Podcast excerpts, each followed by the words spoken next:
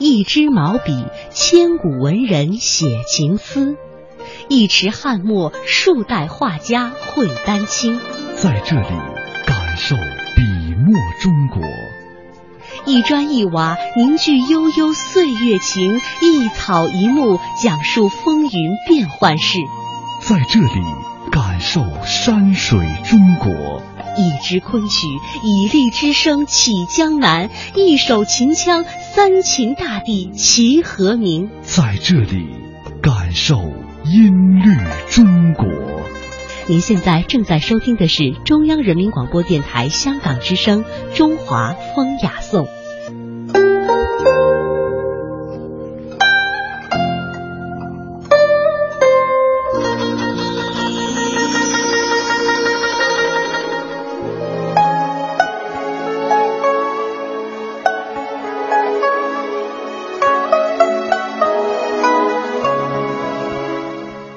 品中华文化精髓，颂华夏历代风雅。欢迎大家收听来自于中央人民广播电台香港之声数码广播三十二台的《中华风雅颂》。各位好，我是郑博。大家好，我是曼斯。今天的节目，我们围绕着文人与茶的故事和种类说起。中国是茶的故乡，当然也是茶文化的发源地。古人饮茶重在品。品茶之道在于精神上的愉悦，这不仅体现在对于茶叶的要求上，更注重于茶器。所谓茶以清心，气以载道。在古时呢，上至王公贵族，下至文人雅士，无不把蕴藏着茶之心语的茶器作为其呃吟诗以及问禅的新梯。所以说，茶器已经超出了实用范围，成为了时代审美情绪的体现。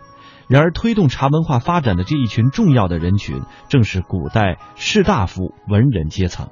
江西省修水县隶属九江市，古称洪州，是北宋诗人、书法家黄庭坚的家乡。宋元任二年，即公元一零八七年春，黄庭坚在汴京任职时，收到家乡寄来的特产，一种叶片丰腴的名茶——双井茶。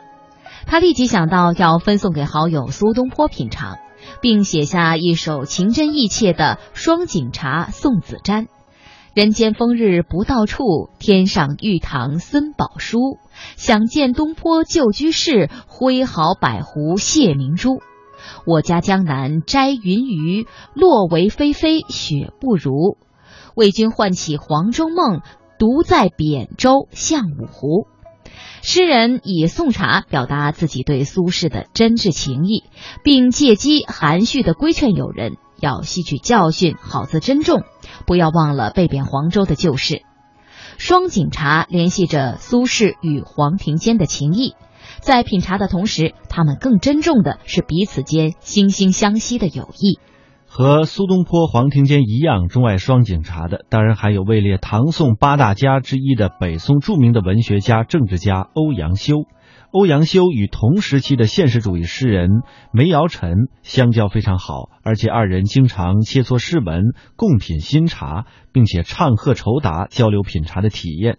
在欧阳修给梅尧臣的诗当中，曾经有过这样的句子：“泉干气节天色好。”座中敛则客一家，在欧阳修的观点当中，他认为啊，品茶不仅需茶要新，还需水干气节天朗客家，如此方可达到真物有真赏的境界。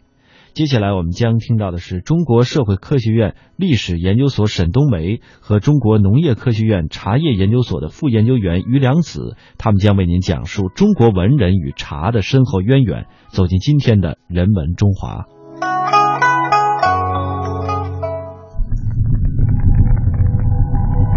他们厚重，因为见证了岁月沧海桑田的变迁，见证了历史金戈铁马的呼啸。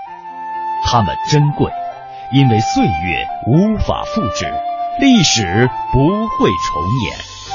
大明宫、大雁塔、颐和园。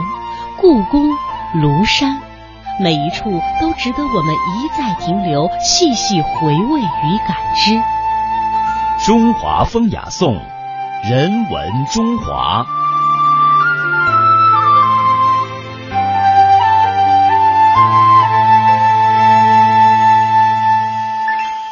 那么到宋代呢，由于这个理学的影响，那么宋代文人的更加注重内省，那么他们经常会把他们的喜欢茶的人哈，会把他们的人生体验和他们对茶的那个体验结合在一起啊，反映他们那个人生的一些感悟。朱熹本人呢，他经常就是用这个茶讲道理，呃，来讲学讲道理，那么还用茶讲人生。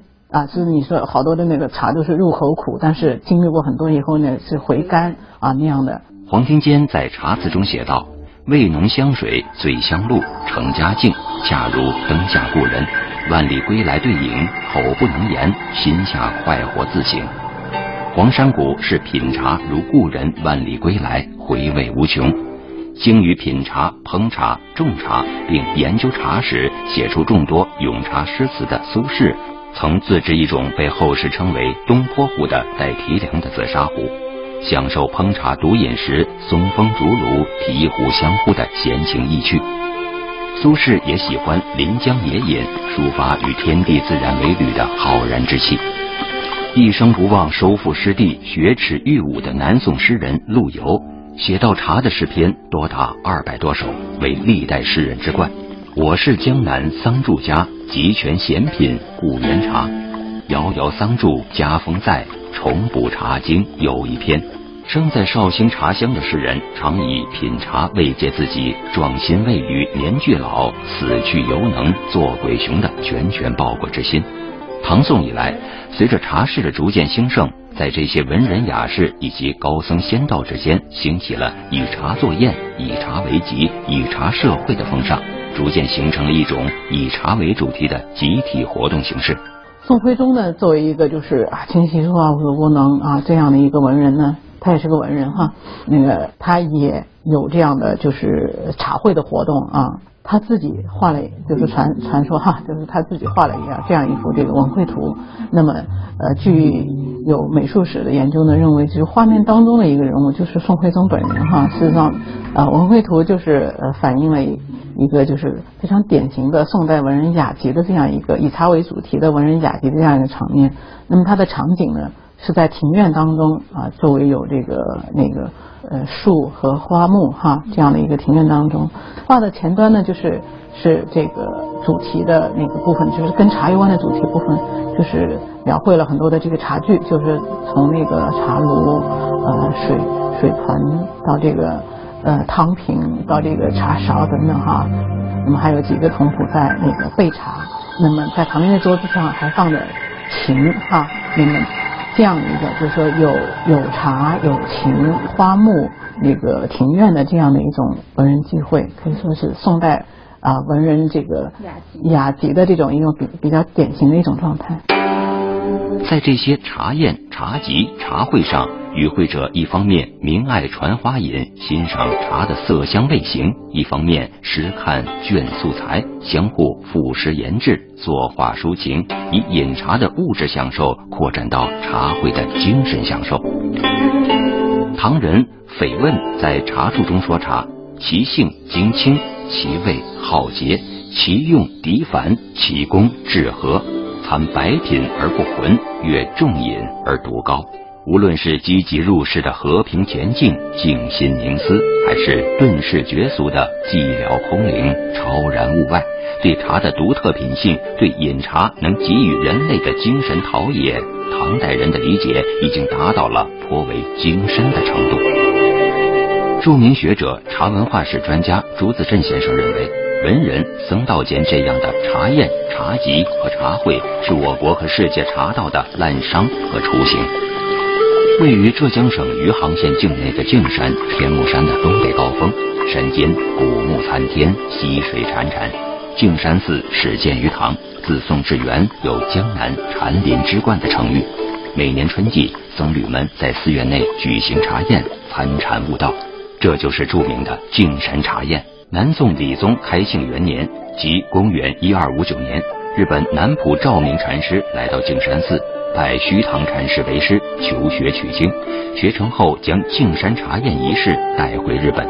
日本类聚名物考记载，茶道之起在正元中，驻前崇福寺开山，南浦照明由宋传入，足见日本茶道是在我国宋代茶宴的基础上形成和发展起来的。中国茶道是日本茶道的一个母体，这是我们两国人都承认的啊，这是一种事实。那么，为什么日本就形成了这样一个茶道的一个城市？中国其实中国人很少说茶道的，哎，中国人对道是非常尊敬的，非常敬畏的这样的词，一般不轻易说道。啊，你看中国书法就叫书法，不说书道。日本有书道、剑道、花道、茶道、柔道等等，中国什么？最多茶艺，老子说道可道非常道。你一旦说你自己在玩的是道的话，那你这个就是不是真正意义上的道。所以中国人一般不轻易讲道。那么日本人他当然是他这个民族的一个文化特点，他喜欢把一个呃某一种艺术啊给他一种程式化。这种程式化当然他有他自己的一个文化考量，他也喜欢把这个比如说茶道，他会注入一种思想和经竞技的这种思想注入进去。他有他的一个流派，那么这些中国人似乎看起来都没有，但是中国有一个中国文化有一个特殊的现象，是比较就是轻松型的。那我们的茶艺茶道其实也是这样，我们中国有很多茶艺师，有很多所谓的茶道。其实我不太喜欢说茶道这个词，就茶艺艺术、茶艺品饮艺术。那这个茶艺过程当中，各种茶艺师泡，哪怕是泡同样的茶，都会泡出不同的境界来，泡出不同的风格来。啊，那么品饮的人也会有不同的感受。其实这个就是我们中国民族文化的一个非常优秀的东西。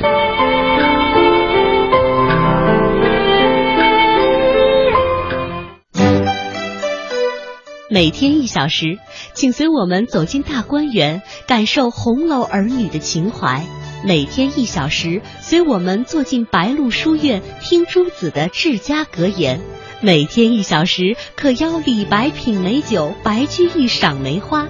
今天这一小时，你来了吗？这里是中央人民广播电台香港之声《中华风雅颂》。听完了文人与茶的故事，接下来呢，我们再来了解两种茶当中的种类。首先要为您讲述的是福鼎白茶的前世今生。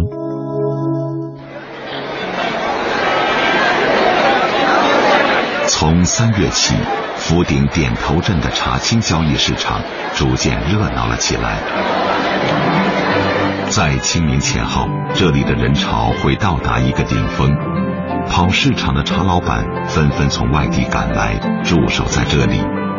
做茶的人都知道，一年的好茶就出现在这时候，错过了只能等来年了。白毫银针是顶级的福鼎白茶。清代名人周亮公在《民小记》中写道：“白毫银针产太姥山红雪洞，其性寒凉。”共同犀角，是治麻疹之圣药。人称茶娘的施丽君从事白茶行业二十多年了，人常住在北京。每年的清明前后，他一定会出现在太姥山的这片茶园里，抢收制作珍贵的清明白茶。茶叶的传说一般都跟治病救人有关，福鼎白茶的故事也是从太姥山下。农家女子治病救人开始的传说中，女子名叫兰姑，不仅人长得好，心地也好。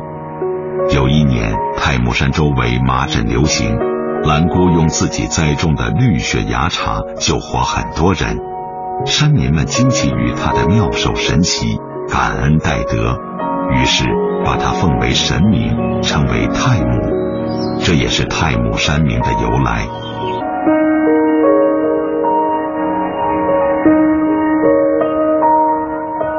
太母山红雪洞旁有一株福鼎大白茶母树绿雪芽，据说就是当年太母娘娘亲手栽种的，已经有三百多年的历史。其实边上呢，原来还有一株千年的母树，就是白塔母树，母树的名字就叫绿雪芽。那每一年这个时候呢，我们都会来看望母树，然后呢，用丹井的水，就当年龙神子炼丹的丹井的水来浇灌这棵母树，也就是祈愿这棵母树能健康长寿，呃，更加的利益百姓。福鼎人对太母娘娘的传说是坚信不疑的，这源自于他们对白茶抱有超乎神圣的态度。白茶神奇的功效。丰富的药用价值，这些都与陆羽《茶经》里记载的神农发现茶的传说不谋而合。不论是口头流传还是文字记载，这些传说都是相同思维对一种现象做出的解释。这种现象就是白茶的功效。白茶究竟产于何时？茶学界众说纷纭。有学者认为，上古时代没有制茶法，人们运用自然晾青茶叶的萎凋工序，因此白茶应该在四千多年前就已经存在了。也有学者认为，白茶出于隋唐前后，证据是唐朝陆羽的《茶经》，《茶经》里有着对白茶最早的文字记载。永嘉县东三百里有白茶山，永嘉在当时指的是温州，由此人们推测白茶山就在今天的福鼎境内。二零零九年九月，陕西的考古工作者在对宋朝吕氏家族墓的发掘中，发现了距今一千多年的茶叶。令人吃惊的是，这些茶叶竟是罕见的极品白茶。当时这个我看了那个资料，而且看了那个照片啊，它茶保存回了，一看就感觉是福鼎的白茶啊。为什么呢？福鼎白茶跟其他地方也有白茶，但白茶不一样。福鼎白茶茶针很长啊。我们我曾经在五八年。这个在我们会这个全国茶叶信访会在福鼎开，当时那个白茶长的呢，一根白茶茶针一寸二长，那相当大。另外它非常肥厚啊，这是我们福鼎白茶的一个最大的一个特点。这一发现排除了白茶产生于明清的说法，也许在很早很早以前。隐身在崇山峻岭之中的太姥山原住民和僧侣们，就采用了晒干或阴干方式制茶自用。由于缺乏与外界的交流，这种古白茶制茶工艺竟然代代保存了下来，延续了千百年。至今，在太姥山中的寺庙里，僧人们。仍然用这种古法制作白茶。我比较欣赏明前茶，这是它你看，这个虫也没有上来，山上开满了花，那茶树的会吸收，这个茶叶便会吸收很多花的香气。要是再迟一点哦，山上全部都是杜鹃花，非常漂亮。我以前去那个老茶园采的时候，一路上花香鸟语。杜鹃花开片，有时候云雾起来的时候，你感觉走在白云之上，哎，很美的。采茶也是一种享受。常静法师所在的白云寺，在太姥山最高峰摩霄峰的脚下，距今有一千多年历史。寺院里一直延续着做茶的传统。过去他们采的是山里的野茶，在寺里制好，一部分供僧人们饮用，一部分拿到山下换取一些生活必需品。白茶我们这边都是以生晒为主，看起来简单，简单里面有不简单的。在我们太姥山晒白茶是比较不好晒的，有时候天气好好的，突然来这一阵雾。那个茶叶如果吸收的这个雾水的话，它茶叶就会糊掉了。所以我们都很注重的，一到了雾的时候来的时候，我们就把这个茶叶拿进去。然后阳光太强烈的时候，我们也会把它搬到屋子里面去。它不能用高温去烤这个这个茶树。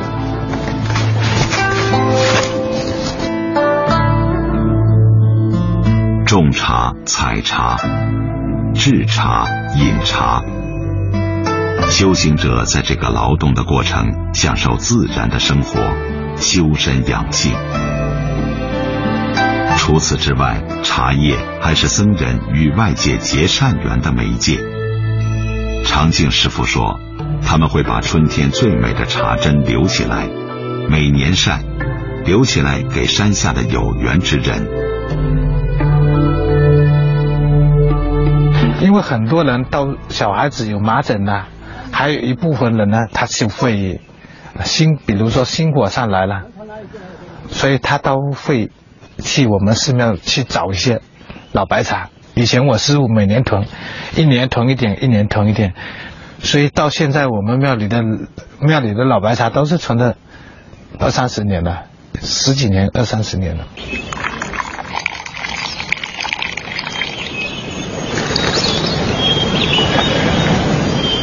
老茶呢，就喝起来就喝到那个那种那个茶叶本身的味道。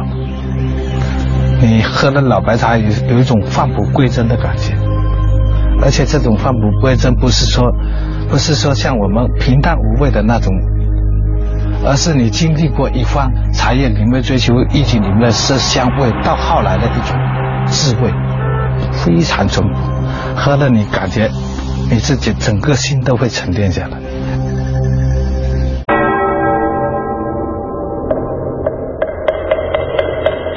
古与今文化碰撞，雅与俗相得益彰，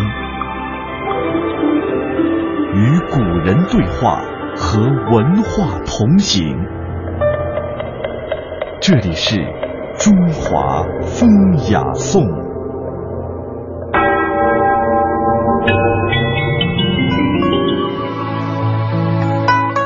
湖龙井茶因产于中国杭州西湖的龙井茶区而得名，中国十大名茶之一。欲把西湖比西子，从来佳名似佳人。龙井既是地名，又是全名和茶名。茶有四绝：色绿、香郁、味甘、形美。接下来我们来听听龙井茶的典故。杭州西湖美丽的景色，动人的传说，这里被人们誉为人间天堂。湖的西面有座山，叫翁家山，在山里的小村落中有一口古老的水井。传说古时有一年天下大旱，所有的井都枯竭了，只有这口井中依然泉水不断，因此人们认为此井与海相通，井下必定有龙。从此，龙井的名号就不胫而走了。村子也由此被人们叫做了龙井村。不仅如此，因井而得名的还有村中生长的一种特有的瑞草——西湖龙井茶。龙井茶以色绿、香郁、味甘、形美四绝著称于世，有着“绿茶皇后”之美誉。二零零八年。西湖龙井茶的采摘、炒制技艺被列入了国家非物质文化遗产名录之中。为何在西湖之畔会兴起种茶之风？龙井茶又是何时诞生的呢？追溯着龙井茶的历史，一部唐代的典籍著作进入了我们的视线。它是世界上第一部茶学专著《茶经》，它的作者陆羽被后人称为茶圣。陆羽在书中提到，钱塘天竺零点二次产茶，这也是关于杭州产茶的最早历史记载。公元一零七九年，也就是宋元丰二年，这一年，距龙井村不远处的天竺寺内，一位法号辩才的高僧主持，默默地离开了这个他待了二十年的地方。来到了仅一岭之隔的龙井村石峰山下的宋广福院，从此开始了他开山种茶、品茗诵经、以茶学文的隐居生活。他来到呃龙井村的龙井寺，就在旁边呢有一座山叫石峰山，在那里呢他开辟了茶园。所以这个龙井茶最早龙井村啊，最早种茶是从边寨开始的。